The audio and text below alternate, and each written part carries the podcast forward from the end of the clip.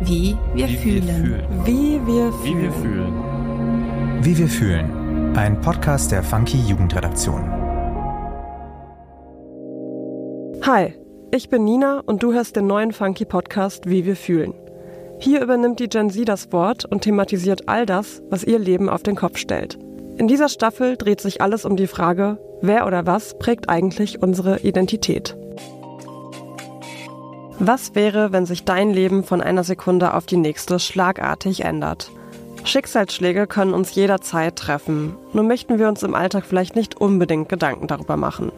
Als Moritz vor vier Jahren beim Surfurlaub in Chile war, ist etwas passiert, das sein Leben mächtig erschüttert hat. Was genau ihm widerfahren ist und wie sein Leben heute aussieht, darüber spreche ich mit Moritz in dieser Folge, wie wir fühlen. Hallo lieber Moritz, schön, dass du heute da bist. Du bist ja heute tatsächlich mein erster Gast in unserem neuen Podcast Wie wir fühlen. In meiner Staffel geht es ja um das Thema Identität, aber bevor wir starten, möchte ich dich erstmal fragen, wie geht's dir heute eigentlich? Sehr gut. Also erstmal vielen Dank für diese riesengroße Ehre, dass ich der erste Gast sein darf. Danke für die Frage. Mir geht's sehr gut. Ich hoffe dir auch. Ich habe mir nur letztens noch die Hand gebrochen beim Training. Das ist ein bisschen nervig, aber das ist auch in Ordnung. Das geht schon wieder weg. Aber sonst top. Super. Freut mich, dass du heute da bist. Mir geht's auch ganz gut. Ich bin ein bisschen aufgeregt, aber ich freue mich sehr auf unser Gespräch. Damit ich und auch unsere ZuhörerInnen dich vielleicht ein bisschen besser kennenlernen, würde ich mal gleich starten mit der Frage oder genau das so ein bisschen einleiten. Ich bin ja über Instagram auf dich gestoßen und ähm, als ich da so durch dein Profil gescrollt bin, bin ich da auf einen Post gestoßen, den ich ziemlich besonders fand, muss ich sagen. Man sieht dich da in einer Reihe von anderen jungen Menschen im Neoprenanzug und du hast ein Surfbrett im Arm. Und die Caption darunter, ich lese das mal ganz kurz vor. Das ist das allerletzte Bild von mir mit zwei funktionierenden Beinen, Fingern und Rumpf. Keine drei Stunden später sollte sich das und mein zukünftiges Leben komplett ändern. Möchtest du mir und den ZuhörerInnen erzählen, was kurz nach dem Bild passiert ist? Klar, sehr gerne. Ich war in Chile mit einer Jugendgruppe und wir wollten da an dem Tag ein bisschen surfen gehen, weil ich war damals auch schon so ein lebensfroher, aktiver Mensch, einer von den nervigen, wo du echt so als Freund denkst, so, Mann, bitte, gib mal ein bisschen Pause zum Atmen. Aber nee, ich hatte einfach richtig Bock, was zu machen und wir alle in der Gruppe eben und wir sind dann surfen gegangen. Und Surfen an sich habe ich noch nie gemacht davor. Ich konnte Longboard fahren, also ich hatte so eine Grunderfahrung. Und Surfen an sich ist auch nicht wirklich kompliziert. Also man hat dieses Surfbrett, man schwimmt eben immer raus an den Ort, wo die Wellen sich so aufbauen, schwimmt in die Welle rein, versucht dann eben auf das Brett aufzusteigen. Das ist der komplizierte Part. Steht auf dem Brett, fährt Richtung Strand, dann wird die Welle irgendwann wackeliger oder instabiler und das Brett auch. Dann fällt man runter. Und das passiert halt immer wieder. Dann stehst du wieder auf, nimmst das Brett und machst das gleiche immer und immer wieder. Und das habe ich auch für gefühlte zwei Stunden gemacht. Das ist auch der Grund, warum es irgendwann anstrengend wird. Und ich habe beim letzten Mal Surfen auch nichts anders gemacht. Also wie gesagt, nach zwei, drei Stunden Surfen bin ich, habe ich auch wieder mein Surfbrett genommen, bin wieder rausgeschwommen an den Ort, wo die Wellen sich aufbauen, bin in die Welle reingeschwommen, habe mich dann auf das Surfbrett draufgestellt, bin weit gefahren, Welle wurde wackeliger und das Brett instabiler und dann bin ich vom Brett gefallen. Überhaupt nichts anders und auch nicht spektakulärer einfach vom Brett gefallen. Nur in dem Fall bin ich da auf dem, mit dem Kopf auf dem Sandboden aufgekommen. Also keine Klippe oder irgendwas richtig Dramatisches, sondern einfach nur Sandboden. Und es hat auch im ersten Moment gar nicht so wehgetan, wie man sich das vielleicht jetzt vorstellen würde. Es ist halt wie, man stößt sich irgendwie in den Kopf oder so. Also tut kurz weh, aber man denkt sich nicht groß was dabei. Und in der Situation muss man sich vorstellen, es ist natürlich alles dunkel, wegen Salzwasser, da hast du die Augen zu, die Welle wirbelt dich durch die Gegend, du weißt nicht ganz, wo oben und unten ist. Und Deswegen fängt man erstmal immer instinktiv an, mit den Beinen zu paddeln, um wieder an die Wasseroberfläche zu kommen, um dann wieder aufzustehen. Und ich habe erst nach fünf, sechs Sekunden, als das Wasser wieder so langsam ruhiger wurde, gemerkt, dass sich überhaupt gar nichts bewegt. Also ich paddel zwar schon seit fünf Sekunden, aber ich bewege mich nicht und ähm, ich konnte nicht gucken, was los ist. Deswegen war ich erstmal irritiert und dachte mir, okay, ich kann auch mit den Armen schwimmen. Das geht ja genauso. Und wollte damit eben anfangen und habe dann erst gemerkt, dass ich, ich weiß nicht, kennst du diese asiatischen Winkelkatzen, die mit dieser mhm. einen Hand nur so winken können? Ja. Das war die einzige Bewegung mit den Armen, die ich noch machen konnte. Nur so nach vorne und nach hinten. Und das habe ich schon gemerkt, als ich so an der Wasseroberfläche getrieben bin. Und dachte mir dann im ersten Moment, okay, wenn ich das jetzt rhythmisch mache, komme ich irgendwie aus dem Wasser, weil das ganz große Problem war, ich lag leider mit dem Kopf unter Wasser, also bin auf der Wasseroberfläche getrieben, habe dann eben versucht, das rhythmisch bisschen zu, zu machen, hin und her, zu wackeln, zu schaukeln quasi. Hat auch kurz funktioniert, der Kopf war kurz aus dem Wasser draußen, aber zu kurz, weil ich habe die erste Welle schon wieder im Gesicht gehabt und dann war das cleverste, einfach nichts zu tun. Muskel brauchen Sauerstoff, das kam mir dann in dem Moment im Wasser und dann habe ich nichts gemacht, um Sauerstoff zu sparen, habe gewartet, bis ein Kollege kam und der kam auch dann Gott sei Dank so acht Sekunden, bevor ich wirklich vielleicht echt Sauerstoffschwierigkeiten gehabt hätte. Also kennen wir alle, wenn wir mal Luft angehalten haben, so die letzten acht Sekunden, wenn man so merkt, okay, gleich ist es vorbei. Da war ich am Anfang, also ich war nicht wirklich aktiv am Trinken, aber kurz davor. Und dann kam der Kumpel, hat mich eben umgedreht und auf das Surfbrett drauf gehievt. Und dann ging es eben weiter an den Strand. Und das war dann der Moment, wo ich so ein bisschen gerafft habe, okay, das hier ist vermutlich eine Querschnittslähmung. Da ging es eben von Krankenhaus 1 zu Krankenhaus 2 zu Krankenhaus 3, dann mit einem 24-Stunden-Transport nach Deutschland und ins nächste Krankenhaus und dann nochmal auf Reha. Insgesamt sieben Monate. Und schon in Krankenhaus 2 war es dann nach dem Röntgenbild final klar. Das ist Querschnittslähmung. Also ich bin auch Rollstuhlfahrer, Tetraplegiker sogar. Tetraplegiker heißt, wenn man sich den Hals bricht, und dass da halt die, die Handnerven auch mit verlaufen und die sind bei mir eben auch ein bisschen kaputt. Heißt, ich kann zwar meine Arme bewegen, aber meine Finger nur ein bisschen, die haben nicht so viel Kraft. Und ich habe für einen Tetra noch wirklich sehr viel Fingerfunktion, aber genau. Und an dem Tag sollte sich echt sehr viel in meinem Leben ändern. Und das war so der Tag, an dem das alles passiert ist boah, da muss man echt erstmal irgendwie kurz durchatmen. Danke, dass du das nochmal hier erzählt hast, wie das passiert ist. In diesem Podcast geht es ja auch um das Thema Identität und ich bin bei dir immer wieder so auf den Satz gestoßen, dass sich dein Leben innerhalb von einer Sekunde komplett verändert hat. Was hat sich denn in deinem Leben nach dem Unfall verändert? Ich weiß, das ist eine sehr große Frage. Ja, also wenn ich es nicht übertreiben will, also es hat sich sehr, sehr, sehr viel geändert. Man muss sich das so vorstellen, also mein ganzer Körper funktioniert jetzt wirklich anders. Und das ist ein bisschen das, was ich davor auch gar nicht von Rollstuhlfahrern wusste, dass wirklich nicht nur die Beine gelähmt sind, sondern da hängen ja so viel mehr Sachen dran. Ich meine, Muskeln sind ja der Motor für vieles bei uns im Körper. Äh, Nerven genauso. Also wir reden nicht nur von, äh, wenn Nerven kaputt sind, sind nicht nur irgendwie Muskeln nicht mehr ansteuerbar, sondern auch ähm, Sensibilität an an, verschiedenen Körperteilen funktioniert nicht mehr, Temperaturregulation oder Schmerzempfinden. Das sind lauter so Sachen und damit folgen auch weitere Probleme. Also ich vergleiche ganz gerne immer jetzt so Querschnitt der Moment, als ich eben diesen Unfall hatte, ein bisschen wie, wenn man als erstes Mal in so ein Cockpit von einem Flugzeug reinkommt, aber nichts davon ist beschriftet. So ungefähr muss man sich das vorstellen. Und dann soll man damit halt eben dann dieses Flugzeug fliegen. So, und äh, irgendwann leuchten irgendwelche Lampen auf, irgendein Alarm geht los und denkst du so, keine Ahnung, was jetzt hier los ist. Ich drück mal irgendwas und dann versuchst du irgendwas und merkst dann, okay, das hat funktioniert. Manchmal war es das Richtige, manchmal auch das Falsche. Es ist ein ganz, also man muss wirklich seinen Körper komplett neu kennenlernen, das innerhalb von einem Jahr oder zwei, manchmal sogar drei Jahren. Unser Leben, was wir jetzt haben, haben wir wirklich immer abgegradet, seit wir ein kleines Baby sind. Das heißt, auch Kleiderschrank oder Bürokratie. Es kam immer mehr dazu und deswegen war es echt ganz gut handelbar.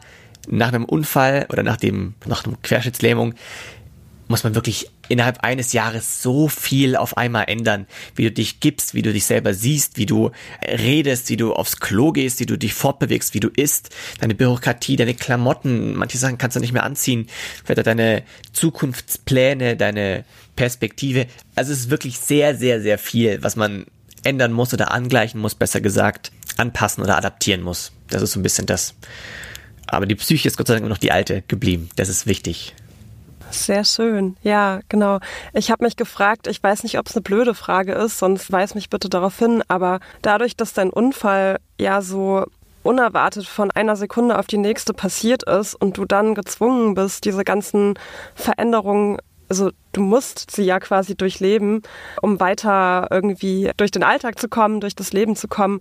Ist es so, dass, dass dein Körper oder du dich da direkt sozusagen neu adaptiert hast an diese Situation oder gab es irgendwie auch einen Moment, wo du so einen Widerstand gespürt hast, also wo du gesagt hast, boah, das ist mir alles viel zu anstrengend, ich, ich möchte das doch gar nicht, ich will irgendwie mein altes Ich zurück. Also solche Momente gibt es schon häufig, logisch. Wäre auch komisch, wenn ich sage, ja, alles cool. Ich bin voll fein mit der ganzen Situation. Das ist einfach so, es ist passiert und ich kann daran auch nichts ändern, egal wie viel ich schimpfe oder das verleugne oder irgendwas. Das ändert überhaupt nichts. Also ich habe früher sehr gerne getanzt, sehr viele getanzt, Salsa zum Beispiel.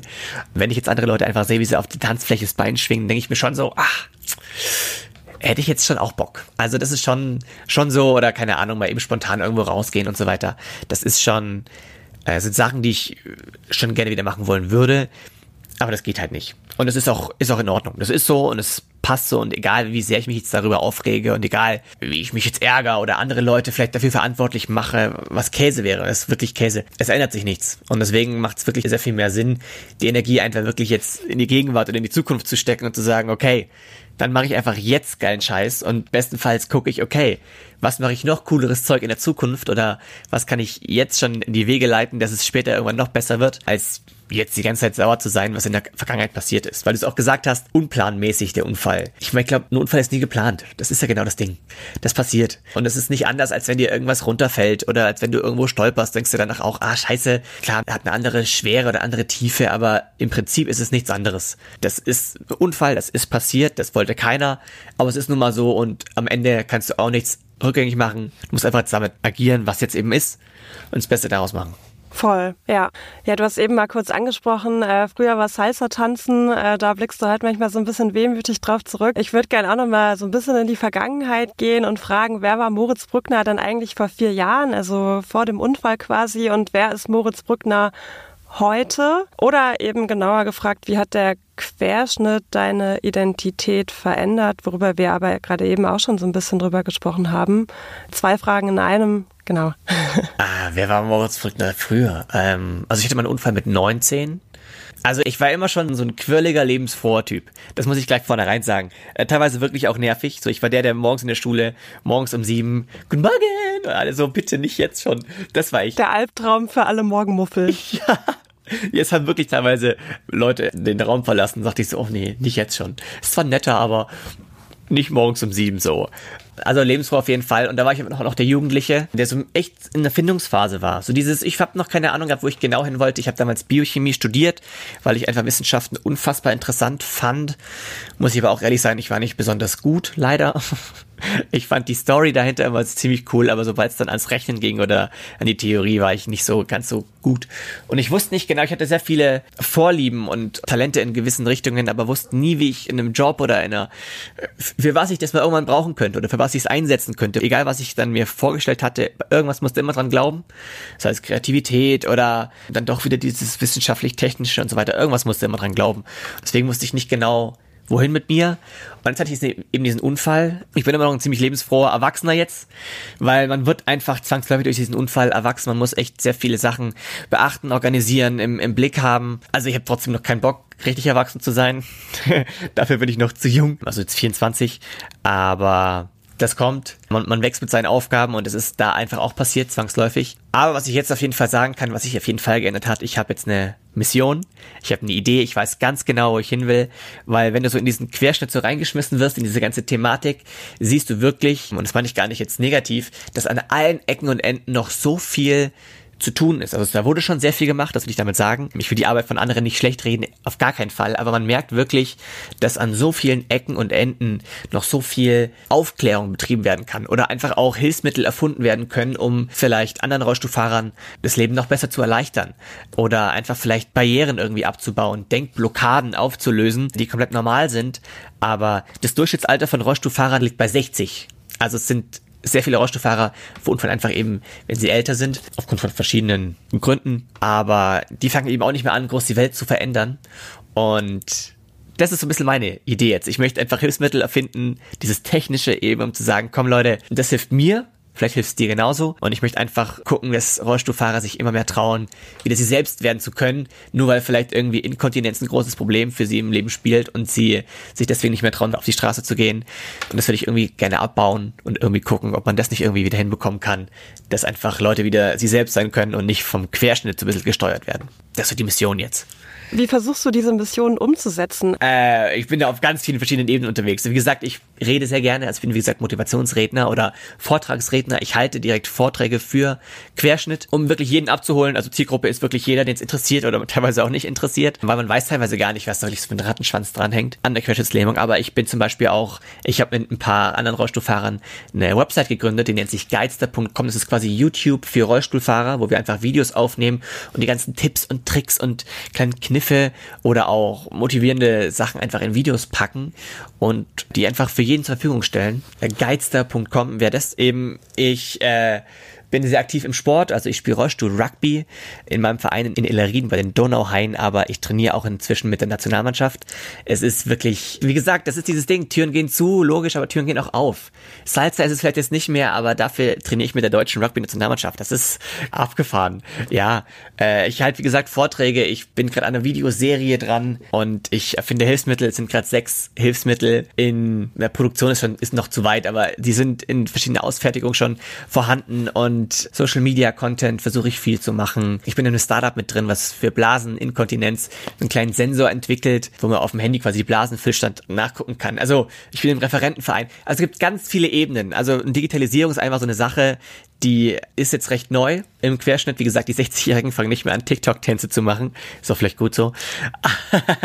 Aber man kann viel machen. Und das würde ich einfach machen. Und egal, wie viel ich da schaffe, irgendwas bringt's immer. Und irgendwem bringt's vermutlich auch immer was. Dann wollte ich fragen, also deine Vorträge, vielleicht erübrigt sich die Frage auch so ein bisschen, aber du redest sowohl für Menschen, die im Rollstuhl sitzen, als auch für Menschen, die das nicht tun. Und da wollte ich fragen, hast du denn das Gefühl, wenn du vor Leuten sprichst, die nicht im Rollstuhl sitzen und da keinen Unfall hatten, keine Alt- oder Jungverletzten sind, dass die das dann alles so ganz gut greifen können oder nachvollziehen können, was du versuchst, denen nahezubringen? Ich versuche das. Also das ist einfach, ich, ich zeige denen ein bisschen einfach mein Leben. Das ist ein bisschen der Hintergedanke. Ich möchte ein bisschen den Blick hinter die Kulissen geben einfach mal zeigen, okay, was heißt das? Was sind Probleme in meinem Leben? Weil vieles sieht man gar nicht. Also wenn du einen Rollstuhlfahrer in freier Wildbahn siehst, dann hat er eigentlich sehr vieles schon geschafft und vor allem so gut, dass man es ihm nicht ansieht, was da für Probleme sind, weil er weiß einfach, wie er damit umgeht. Aber das wissen halt viele andere Menschen einfach nicht. Klar, woher auch? Ich meine, man fängt es nicht an, heute Sonntag, erstmal mit Querschnitt beschäftigen. Das macht kein Mensch. Warum auch? Aber ich versuche einfach, den Leuten das näher zu bringen. Ich erzähle ihnen einfach, wie ich ticke, wie ich funktioniere, wie mein Körper jetzt funktioniert und wie ich gewisse Sachen sehe. Wenn man eben fast mal kurz davor war, den Löffel abzugeben, hat man auch einen Blick auf manche Sachen nochmal anders. Das heißt, in die Motivationsrichtung, in die psychische Richtung. Da kann, glaube ich, jeder für sich selber was mitnehmen. Es muss gar nicht mit Querschnitt zu tun haben. Meinetwegen ist Querschnitt der Aufhänger, aber gerade was Psyche angeht, was Motivation angeht, was gesellschaftlich die, die Sicht auf manche Sachen angeht, kann man da sehr viel für sich selber mitnehmen. Und das Ziel am Ende ist natürlich, das wäre das Allercoolste, dass man mich so sieht als Rollstuhlfahrer, man sieht den Rollstuhlfahrer, den Rollstuhl meist als erstes, aber einfach so denkt, okay, klar, sitzt er da drin, aber er ist eigentlich nur die sitzende Variante von jedem anderen auch. Ich ticke nicht groß anders, ich habe meine Probleme, aber da weiß ich auch selber mit umzugehen. Aber ich will nicht besser oder schlechter behandelt werden als jeder andere auch. Ich brauche keine extra Wurst, aber ich habe schon auch Bock auf eine. Also das ist so ein bisschen der Hintergedanke und auch ein bisschen einfach, um das ein bisschen aufzuklären, dass wir noch besser zusammenleben können, weil es ist, glaube ich, so, dass Querschnitt einfach so eine, ja, es ist so ein bisschen Tabuthema, weil man weiß nicht genau, wie man es ansprechen soll. Darf man fragen, soll man fragen, muss man jetzt um Hilfe fragen und bevor man da irgendwas Falsches macht, macht man lieber gar nichts. Und das ist auch schwierig, aber ich verstehe die Reaktion komplett. Ja, und ich versuche einfach ein bisschen das aufzuklären, warum brauchen wir größere Klos, warum brauchen wir extra Klos, warum brauchen wir extra Parkplätze, warum haben die meisten Rollstuhlfahrer Rucksäcke mit dabei und so weiter und so fort. Warum haben manche Rollstuhlfahrer so Klamotten, wie sie haben? Warum ist das so? Genau, das aber ein bisschen aufzuklären, um ein bisschen Transparenz zu schaffen, dass wir noch besser miteinander zusammenleben können. Eigentlich hast du gerade schon ein paar Dinge vorweggenommen, die ich dich noch fragen wollte, denn auf deiner Website schreibst du auch, für mich konnten Rollstuhlfahrer früher nur ihre Beine nicht bewegen, aber den enormen Rattenschwanz, der daraus folgt, hatte ich überhaupt nicht auf dem Schirm und das, wo doch Querschnitt jederzeit jeden treffen könnte. Ich glaube, damit sprichst du was sehr, sehr Wichtiges an und ich wollte dich auch konkret nochmal fragen, wo fehlt es deiner Meinung nach an Aufklärung, wenn es um das Thema Querschnitt geht? Also nochmal kurz auf den Rattenschwanz bezogen, der ist größtenteils also wirklich auf vieles Gesundheitliches angepasst, habe ich deswegen geschrieben, weil damals vor dem Unfall wusste ich halt, Rollstuhlfahrer sitzen im Rollstuhl, weil sie ihre Beine nicht bewegen können. So, deswegen haben die diese vier Räder jetzt unterm Hintern aber da hängt wesentlich mehr dran. Also allein, wie geht ein Rollstuhlfahrer aufs Klo? Das sind auch Muskeln, die auch nicht mehr funktionieren. Wie geht das jetzt?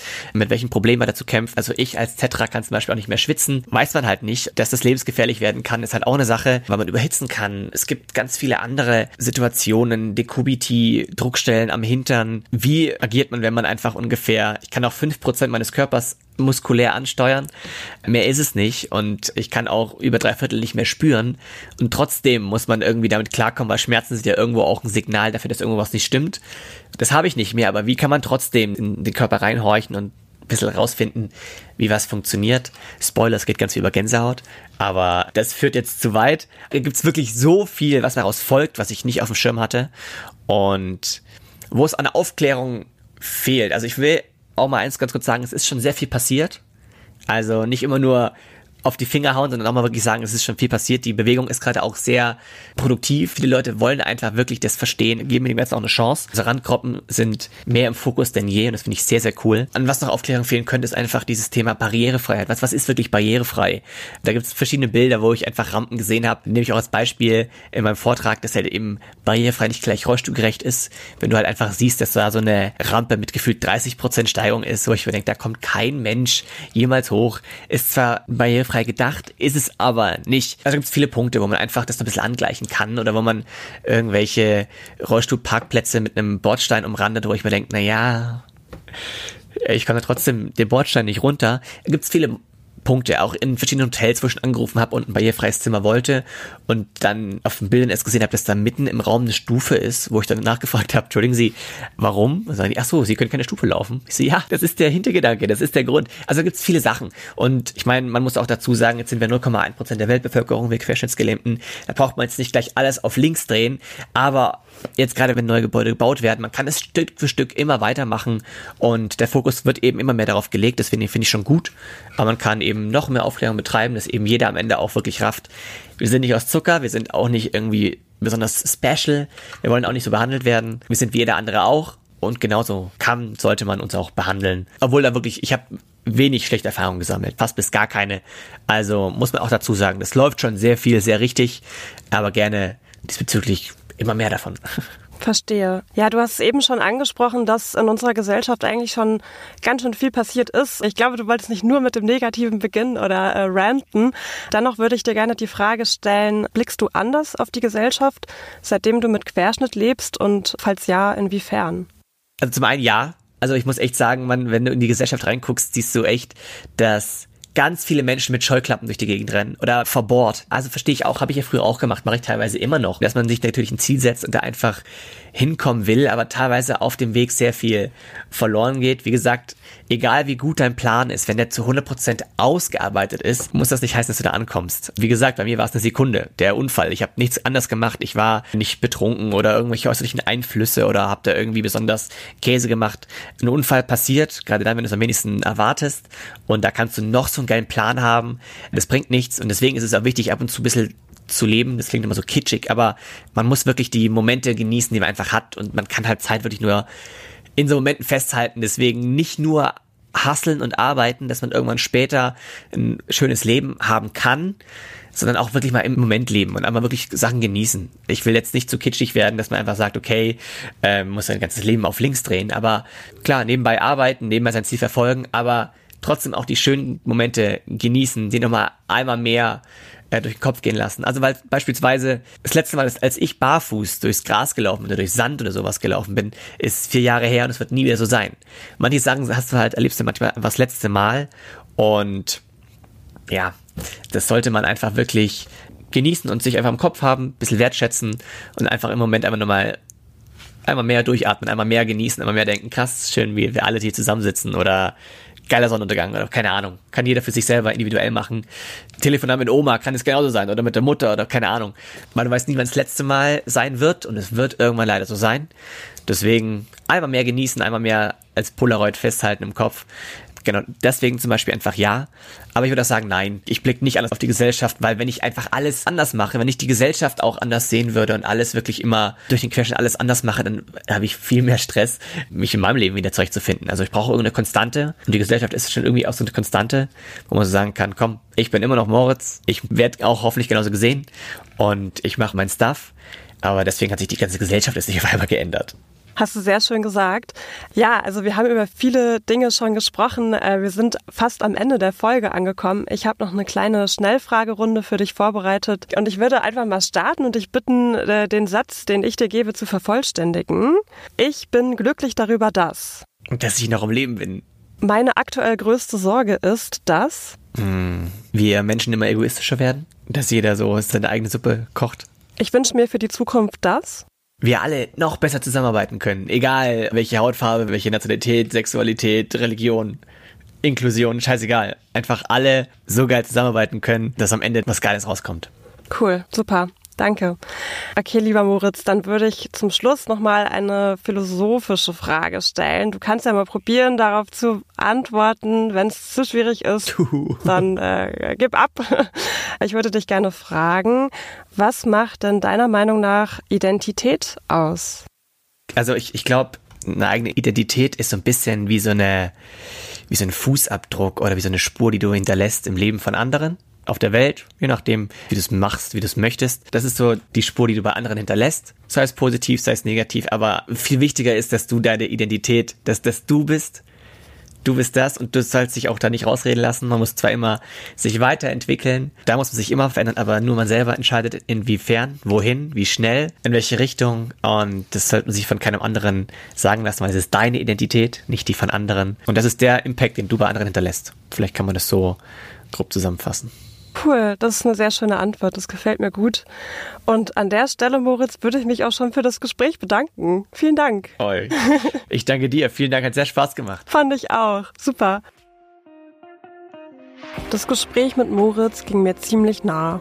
Und doch muss ich sagen, dass ich mir keinen besseren Gesprächspartner für meine erste Folge hätte wünschen können. Moritz hat mit so einer Leichtigkeit, Optimismus und Scharfsinn über einen Unfall gesprochen, der sein Leben komplett verändert hat. Ich meine, wir kennen es ja alle. Uns an etwas Neues gewöhnen oder anpassen zu müssen, löst schnell mal Widerstand in uns aus. Wenn uns aber nichts anderes übrig bleibt, um weiterhin überlebensfähig zu sein, finde ich es umso beeindruckender, sich davon nicht unterkriegen zu lassen. Im Gegenteil, Moritz leistet viel für die Aufklärung über Querschnittslähmung und das Leben der Betroffenen. Und davor habe ich großen Respekt. Mehr über Moritz und seine Arbeit verlinken wir euch in den Show Notes. Vielen Dank für das Gespräch, Moritz, und euch vielen Dank fürs Zuhören. Wie wir fühlen. Ein Podcast der Funky Jugendredaktion. Produktion und Redaktion Nina Sabo. Schnitt und Sound Markus Klose.